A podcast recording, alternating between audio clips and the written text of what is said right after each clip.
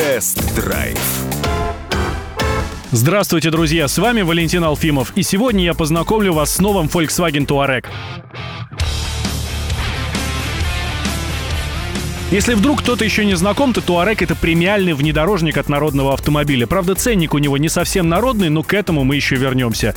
Если говорить о внешнем виде, то по мне так Туарек с каждым годом становится все лучше и лучше. Его третья инкарнация доставляет исключительно эстетическое удовольствие. Ломанные линии, стремительный, но не перегруженный силуэт отлично подчеркивают мощь и уверенность этого авто.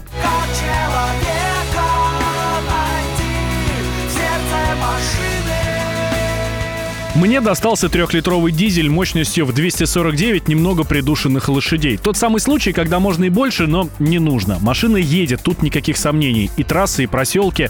Двигатель приемистый. В паре с роботом DSG работает отлично. Очень порадовал расход. 10 литров на сотню по городу для такого внедорожника с такой мощностью. Приятно. Ты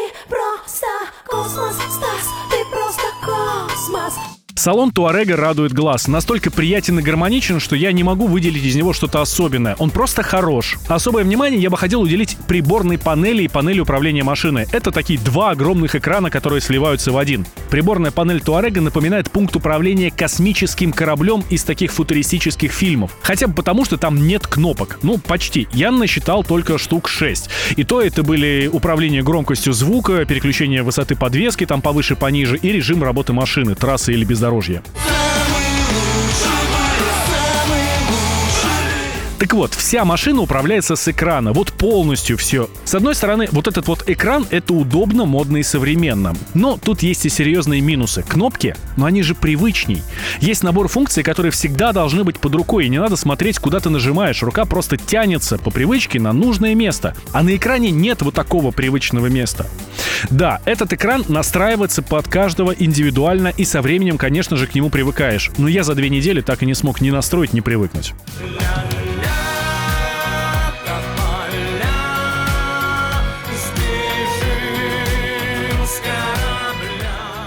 Кстати, о режимах работы машины в разных условиях. Мне удалось поездить на Туареге и в городе, и по шоссе, и по грунту, и по рыхлому снегу на поле. И знаете что? А я большой разницы в работе машины не заметил. Мне одинаково было ехать и по трассе, и потом, съехав с нее, добираться до дачного дома по проселкам. И мне кажется, что это прекрасно. Мне, как водителю, было хорошо. А что там делал компьютер с двигателем и с подвеской, меня особо не волнует. Едем, едем в соседнее село на дискотеку. Как и в любом премиуме, усесться поудобнее в водительском сидении не так сложно. Пассажирского это, кстати, тоже касается. Но вот особой дифирамбы я бы хотел пропеть заднему дивану. Тут чуть ли неудобнее, чем дома. Да и места столько, что можно еще даже посадить кого-нибудь на колени. В общем, зачет. Очень порадовала декоративная подсветка салона. Такая тонкая линия, она вшита в двери и торпеду. Она может менять свой цвет, что очень задает настроение на поездку. Ну, правда, чтобы найти пункт меню, где можно менять цвет, нужно либо продать душу дьяволу, либо пару раз наизусть выучить мануал. Ну, очень уж непросто это сделать.